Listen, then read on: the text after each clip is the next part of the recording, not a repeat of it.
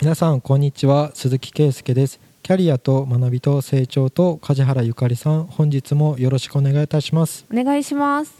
今週ははい。労働契約をしっかり見直そう。見そ直そうじゃないうか。見直そうというか私からの質問で、はい。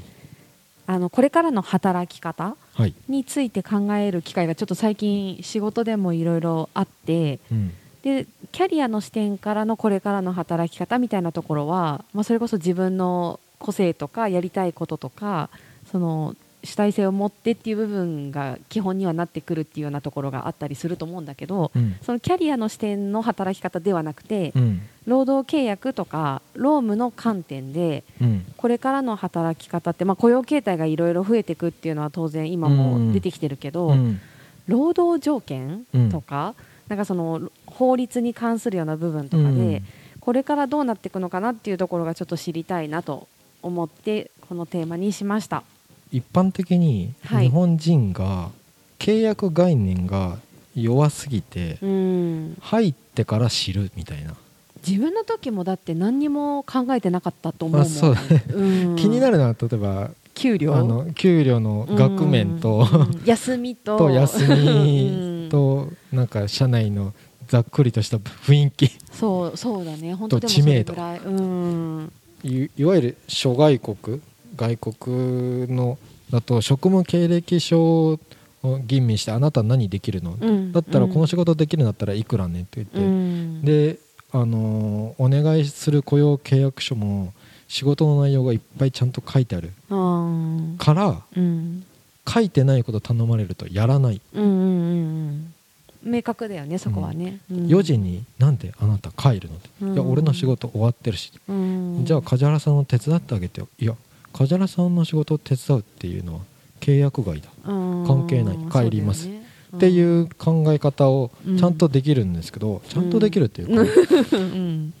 それがそのじゃあなんかお願いするついでにお願いしますねとか、うん。その業務命令ですよこれはって言ってうん。言った時には守備範囲をちゃんと決めているのか、うん。曖昧になんかこう正社員だからやってね、うん。忙しい時にはこう手伝ってねっていううん。風にやってる日本人からするとうん。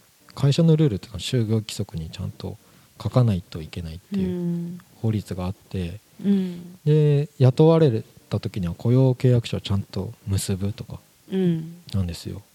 でもそこを見てないでしょ全部、うん。きちっと。読み合わせしたりみたいなことまでやってる会社なんてほぼないもんね多分。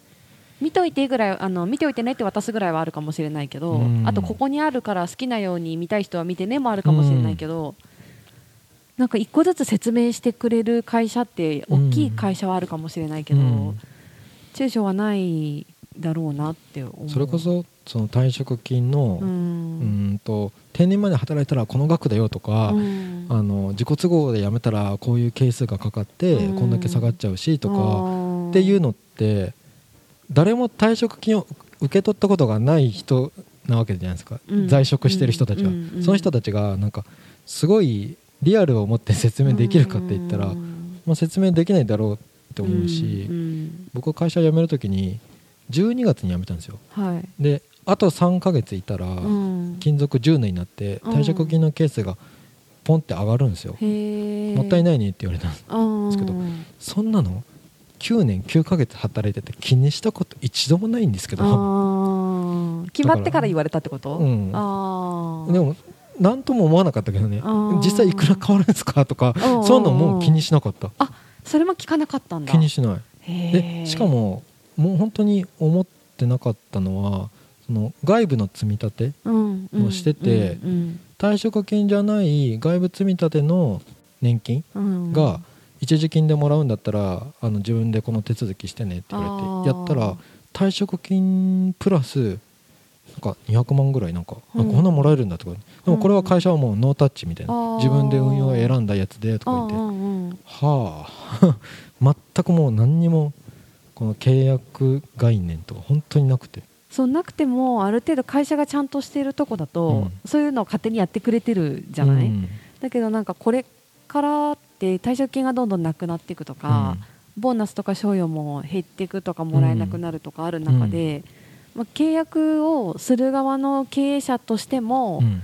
なんかこういうところは気をつけないといけないよっていうのがあるなら考えないといけないだろうし、うん。逆に従業員側もうん。今までは基本的に終身雇用前提だと、うん。最初に言ってたような雰囲気とか、うん。毎月もらえる給料がいくらっていうところを気にするぐらいで良かったかもしれないけどこれからは終身雇用っていうわけでもないって考えると、うんその条件面でこれが入ってないとまずいよみたいなこととかうんなんか気にしてみた方がいいポイントとか今後こうなる可能性があるみたいなこととかうんなんか漠然とどういう風になっていくんだろうっていうのがもしあったら知りたいなぐらいな感じなんだけど。ま今が一番いろんな選択肢を増やして可能性を探ってるような時期だと思うんですよ、大企業がその週休3日制にして皆さん喜ぶんだったらって言ったけど、うんうんうん週休3日制になったからあのお給料が5分の4に減りました。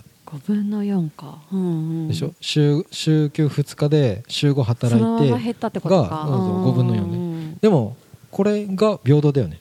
正直に言うと、うん。うん。なんで週休3日なのに給料減らないんですかと、うん。っていうのが、まあ、一番平等な気がするんですけど、うん。あだったら給料減るんだったら別に私週休3日もいらないっていう人もだから選択性あー選択肢を増やしてそっちに行ってくれる人がいるんだったらうん。単純に企業としてそれで回るんだったらうん。5分の1給料カットできる人が増えたっていう。確かに、定年まで雇い続けなくちゃいけないんだったらうん。申し訳ないけどうん。こういう目減りするうんうん。話で多分日本の企業がうん。うんその大企業が取りそうなのはうん。全体を守るためにはしょうがないよね。だからうん。賞与も目減りしていくしうん。退職金の支給額もうん。減ってくよねっていうのをすごい親切に説明はしてくれると思うけどうん。分かりにくいところは理解きちんとできなくてもみんながなんとなく全体の空気でうん。しょうがないよねっていうのをまあこの受け入れそうな気がするな。このご時世だからみたいな。給料がもらえるだけありがたいよねみたいな。あの将来のこと分かんないから退職金まず自分いくら受け取るかも分かってない段階で、うん。係数とか退職金規定はこう改定なされますって言って、これはど同意をしてるんですか？僕らはとか、うん。個別同意ですかって言ったら別に個別同意じゃなくて、うん。労働者代表の人がちゃんと意見を出して、うん。でそれで、まあ、すんなり労基署に届け出するんだけど、うん。要は労働組合とかがなければいやちょっと待ったこれ労働者不利益変更ですよって誰かが声に出さないとうん。ちょっと待ったっていうのがなければみんなまあなんかこういう感じでなんかそういう説明あったけどみたいにうん済まされそうな気がするんですけど、うん。でも年金との説明とかもうん。そんなもんなんじゃないかな。なんか65歳から受け取るのを60歳から受け取ったら目減りするからまだもらわなくていいかなとか、いや70まで働けそうだから、うん。やっぱり繰り下げしとこうかなとか、うん。そういうのってな何が正解か分かんないそう分かんないこれどっちが得なんだろうねってなって、うん。適当に決めてる感じだよね。分かんないけど徐々にみんながもらえるようにこうしましたって言われるけど、うん。額は全体として下がってるとか、うん。でも収入も下がってますからこういうふうにうん。設計をし見直さないといけませんでしたっていう説明をされるとうん。仕方ないよなってなっちゃう。うん。え例えばさっきの、えー、と週休2日を3日にしますってなった時に、うん。と選べる制にするっていうのは、うん。そう法律的には、えっと就業規則に書いてみんなが選べるようにして本人が好きで選んだってなってれば問題ないってこと、全然問題ない、はあじゃあそれは、うん。それが労働条件が悪くなったって考えるのは、うん。明らかに悪くなったのは給料の額とかだと思うんですよ。今だとさっきの提案だと5分の4はまあそそれは1日減るからそうだよねってなるけど例えばそれがなんか10分の1とかうん。なんか3分の2とか割合がちょっとなんかなんでその数字みたいな根拠がないものになってるとするとつつかれる可能性があるってこと？5分の週休3日になって給料が5分の4に下がるのはうん。下がってないんですよ、え？下がって単位下がってないと思いますよ。時給単価は変わあってないじゃそうんそうそうだねそうだね、うん。全然変わってないです、うん変わってないそれが変わってない0.75とかうん。4分の1減るっていうのは、うん。あれは正社員の方が定年を迎えて再雇用した時に再雇用した時には給料0.75掛けだよみたいなことをうん。やっちゃってるとそれは目減りしてるわけじゃないですか。うん。同じ仕事してるじゃん。いやいや部下なくしにしとくからもう部長じゃなくてもいいからって言って、うん。そしたらいやなんとなく 同じ仕事してんだだけどとか、うん。いや部下ないから役職ないからって言って、うん。給料下がってるじゃんって。まあ一番なんか契約の時にドドキッとするのはパートの人が正社員になりませんかみたいな話とか、あはいはい。えなんか給料なんか月10万稼いでてでこれから正社員になったら月20万になったけど、うん。給料2倍だけどなんか責任とかも残業とかももう自分の時間もなくなってとか、うん。休みづらくなったとか、うん。なんかストレスも増えたとか、うん言ったらなんか2倍じゃないじゃんとか、うん。でこの次に現れる契約っていうのは定年後の再雇用の時だと思うんですよ、うん。まあ、じゃああんたフリーランスになるか、ん。まあ、再雇用だとこんだけ給料下がりますけど、うん。どうしますかって言った時に、はあ、もうなんかうね、ん0.75かけられてこの金額でうんうん。でもなんか部下とかって言っても結局自分もやってたしうん。同じことをやってくれるのを期待されるとやってらんねえなみたいに。うん。今そこなんだけど、まあ、今から日本の企業がやるのは定年までじゃなくて45歳定年みたいな形うん。でちょっと役職前にこうしようとか、まあ、転勤が OK な社員と、まあ、地域採用の社員にうんしようとか、まあ、介護とか必要な人だったら、うん。まあ、別のコースを用意しようとか、うん。選択肢を増やしていって、まあ、残ってほしい人は残ってほしいから、うん。残ってほしいと思だから働き方を変える働き方を柔軟にっていう制度の選択肢を増やしていくけど、う、うん。何も考えてなくて結局あっちの方が得なのかなとかうん。でみんなが迷うと思うんですけどね迷うし労務管理は大変にならないの？いろんな条件があると。なるなる。あやっぱなるんだよね。給与計算も煩雑とか。そうだよね、まあ、それこそなんだっけ？電子マネーで欲しいんですけどって言われたりとか。そうだよね。現金でとか言って。そうだよね。いや、まあ、選択肢でね今若い子はねもう現金派じゃないからとかあ言って。確かにあるよね。そうそう電子マネーで振り込むとかね。あ何これ？振り込み先口座をみんなもうバラバラでとかなるよ。そうそうだよね。だから会社のコストって考えた時にはやっぱり一緒の方が楽なんだよね、全員が。まあね。そうだよね、うん。そう考えるとそんなにたくさんいろんな条件柔軟なのは一見いいふうに見えるけど、うん。コストが増える可能性もあるってことか会社の管理体制としては。管理コストは明らかに増える。えーじゃあ何がいいの？でもううんーんできる人とできない人が同じ給与っていうのがうん。平等ではない。うん。それこそ差別だ。みたいな考え方の諸外国の考え方うん。になってくんじゃないですかね。ジョブジョブ型っていうかその仕事のうん。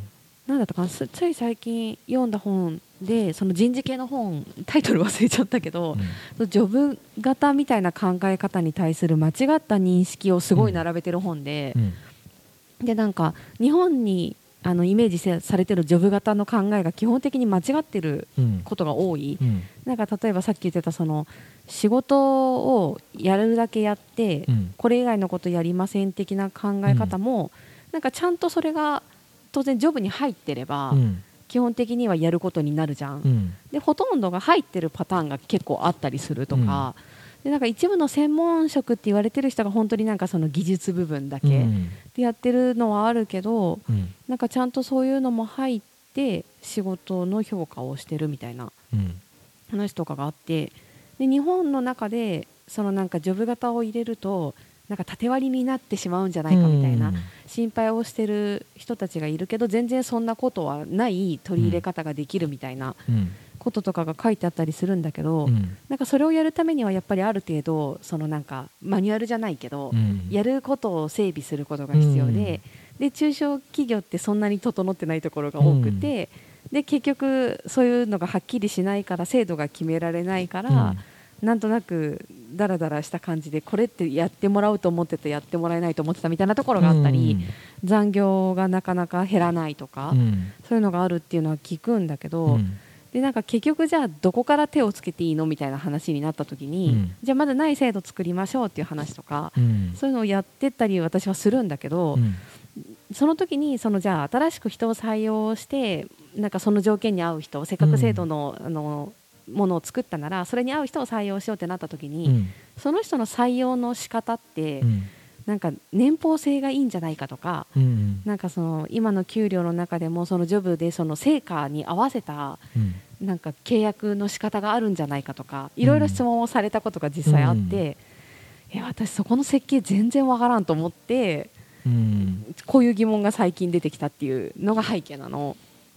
うん。だからなんかその契約の仕方が今いろいろある中でもうこれ業務委託契約にしちゃった方がいいんじゃないのとか、うん。で正社員の方がやっぱり何かといいんじゃないのとか。うんで使用期間の考え方もなんかその基本的に正社員で使用期間で採用したら、うん。使用期間といえども簡単に辞めさせられないっていうじゃん。うん。だからそこもやっぱり使用期間だからって思って簡単に辞めさせられるって思ってる経営者多いん。だよねうん。だからそのもしそういうふうに考えてるならなんかいろいろ調べてて読んだ中に1個時給で契約するやり方、うん。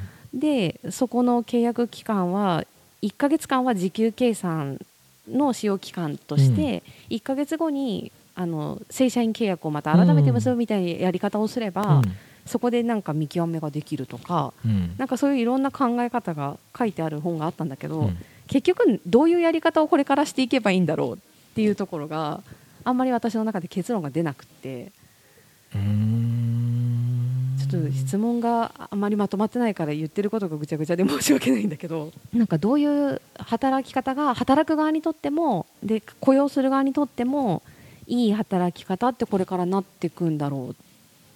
私は一番業務委託が分かりやすいって思っちゃうんだけどやっぱそういう考え方じゃない人が多いから正社員になるわけで、じゃあそれってどうしたんだろう面倒くさいことをいちいち交渉とかしたくないっていう感覚でいる人は、うん、まあ結構損をしてくと思うんだよね。そうか。要はじ時給で働いてた頃には自分こんだけ労働力投入して、うん。時間外もこうでって給与計算しずしやすかったけど、うん。あれ？なんか8月っていっぱい働いたのに月給になったらうん。2月はなんか働いてなくても同じ給与で、うん。えこうやってなんかおかしくない？え計算してみたら時給最低賃金、ま、あの割ってないとか、うん。えこれどういうからくりとか、うん。歴日数とか所定労働日数とかよくわかんないんですけどってうんなっちゃうじゃないですか、よくまあ居酒屋のブラックで訴えられたところ正社員の方がうん。時給アルバイトよりも低いんじゃないのかっていうのをサービス残業してたらとか言って。でも社員なのにお客さんがいてクレーム言ってて対応しなくちゃいけないよねって言った時に時給の人たちの方が楽だよね。うん。クレーム対応しなくていいってやってる仕事のマニュアルも決まってる範囲も決まってうんるけど正社員ってなったら月給受け取ってる人はうん。あとはこぼれた仕事を全部やってみたいな、そうね。正社員って何って感じだよね、うん。そういうのがあるあって今までみん。な我慢してたけどうんそれはねそれこそ何メンタル病む人がうんうん。多いし、もうちょっとなんかプライベートを犠牲して犠牲にしてる人とかうん。出ちゃってるから、うん。解体されるんじゃないのかなと思うんですけでどんどんホワイトになっていくじゃない？でだけどうんホワイト目指しすぎると中小企業ってやっていけないのが実ど態じゃん、うんうんでそこのバランスどう取るのっていう？うーんとねうーんとその日本人の、うん何でも会社がやってくれるとか、うん。そのホホワイト企業のうん。おもてなしみたいなイメージはもう捨てないといけないっていうのがうん。僕の意見なんですけど、会社側がね。そう。あ社員側もってことか、まあそういう企業側もそうかなと思うんですけど、うん。別にお客様は神じゃないって僕は思ってるし、あうんうんうん。ってなるのはその何がしたい？って、まあ、うちは企業の商品開発に力を入れてるから、うん。じゃあそれをななんかクオリティを維持するためには、うん。まあ、社員には年間休日こんだけ少ないし給料も出せないしとか、それは出せない理由っていうのは今、うん。原材料がこうなってるしとか、うん。っていう説明をした上で納得して、うん。上で入ってきてもらわないとやっていけない企業がお多いと思うんですよね。けどなんかそれ言っちゃうと入ってこないから、頑張っていい風にしようと多分してるんだと思うんだけど。キラキラしたところだけを見せてうん。入って蓋開けてみたら「え何？テレワークないの マジですか?」いやいや普通に想像してくださいよ。だけどうん多分想像できないし知らないし、入ってみたから時になんかそういうことを言うんだったらうん。最初から入る前に企業側も説明しなくちゃいけないし。もちろんね。だからうちは給料も良くてうん。休みも多くてうん。職場環境も良くてお客様からも愛されてるしうん。親御さんからも認知されてるような企業名でとかうん。いうもう無理だと思うんですよね。うん。じゃあ他を言ってくれみたいになっちゃうのでうん。うちは小さいけどうん。ここを力入れてるここで売り上げを取ってるここで利益を残しているでそのためにはみんなにここだけは妥協してもらってる点がある。っていうふうにできることとできないことを。うん。ででもうん。企業が残ってくとかみんなに愛されてる理由はこういう商品をみんなで開発して世の中に提供してるからとか、うん。そこを理解してもらう必要があるのかなっていうのはうん。なんか NPO とかそうじゃないですか。もうやっぱり社会のためにやりたいし、うん。ここの例えば難民を助けるためにこういう意義を感じてやりたい。けど給料低いとかもちょっと分かってる。はあ。だけど、まあ、民間のなんか数字を追いかけてるような企業で働きたくないですっていうのはうん。別にマッチングとしてはできてるわけじゃないですか。そうね。だけどとりあえず条件いいところを探してる人とかだと知らない間に条件っていうのは悪くなる。うん。知らない間になんか退職金もなくなってたりとか、うん。年間休日もじわじわ増えてたりとか、うんうん。社員が少なくなって自分の労働時間も残業時間も増えていってるとかうん。かなっていうふうになんかうん。聞くと、今の話を聞くとそのなんかあまりそのきらびやかに見せずに、うん。そのなんか最低最低限って言っちゃうとまたちょっと違うかもしれないけどこういうところはできませんっていうところとか、うん。逆にここはうちは充実してますっていうメリハリをうん経営者がはっきりつけうて、ん。でそれに合う人が来てくれればそれが一番、うん。でだけどそれだと来てくれないってなったとしたらうん。条件良くするように企業努力していくしかないよね。うん。だけどなんかそれを過敏過敏にっていうかなんか実力以上によくしようと見せる必要はないよね。うん。そしたらどっかでトラブルになるだけだと思うんですけどね。うん、でなんかさらにできると思って出した条件から、うん。さらに悪くなることが今後の世の中で起こりうるじゃない、うん。頑張るつもりだったけどなんか業界の世の中の動きとかで,、うん。でそうなった時は一応法律的にはちゃんと従業員と話をして、うん。解約でも変更は同意があればできるから、うん。そこをきちんと話し合うしかないんだよね。うん。それしかないよね、絶対にこの会社じゃないと嫌です、うん、その代わりその就職した時には思い描いてた部署うん。とか仕事じゃなくてもいいですならいいんですよ、うんうんうん。営業職ってやりたいと思ってたけど、うん。なんか子会社のうん。なんかこう介護部門の方に飛ばされましたとか、うん。東京で働くつもりだったけど全然違う地方に行きましたとか、うん。でも、まあ、受け入れれば別にいいんですけどうん。そんなのはその40年間とかうん。入社してからいっぱい企業はなんか生き残るためにはうん。やっていかなくちゃいけないじゃん、みんな多分違うよね。いや最初は営業の会社だと思いましたとかあそうそう車の会社だと思いましたとかやめちゃゃうよね今だったら、うん。うんまあそれはどちらにとっても不幸だからそのななんていうのかな、まあ、例えばく車の部門はで実はプジョーに買い取られちゃったから、うん。もうもううちはもう作らなくなって、うん。もう本当になんかバンパーだけのうんこうな,、うん。なりましたよとか言ってじゃあ私違う仕事探しますなら別にそれでいいと思うんですけど、まあ黙って別になんかプジョーの説明書だけをウェブで作るような会社になりましたとかでもうん。全然うん。企業としては生き残るためにはみたいうにん。あるので、でその時のその契約をする段階で、うんなんか今度こういう契約の結び方しない方がいいよみたいなこととか別にないか？もう分かんないもんね。まあちょっと、まあこれからこれからもっといろいろ大企業は動くと思うんですよ。うんそうだね。週週休3日にするぞとか、うん。給料さ下がらない週休3日を考えるぞとかそうなんか働き方はこうしよはうとか、ね、ううん。ん、多様化していくからちょっと今後も見守っていきたいとは思います、はい。はい。じゃあ今週は以上とさせていただきます、はい。ありがとうございました。ありがとうございました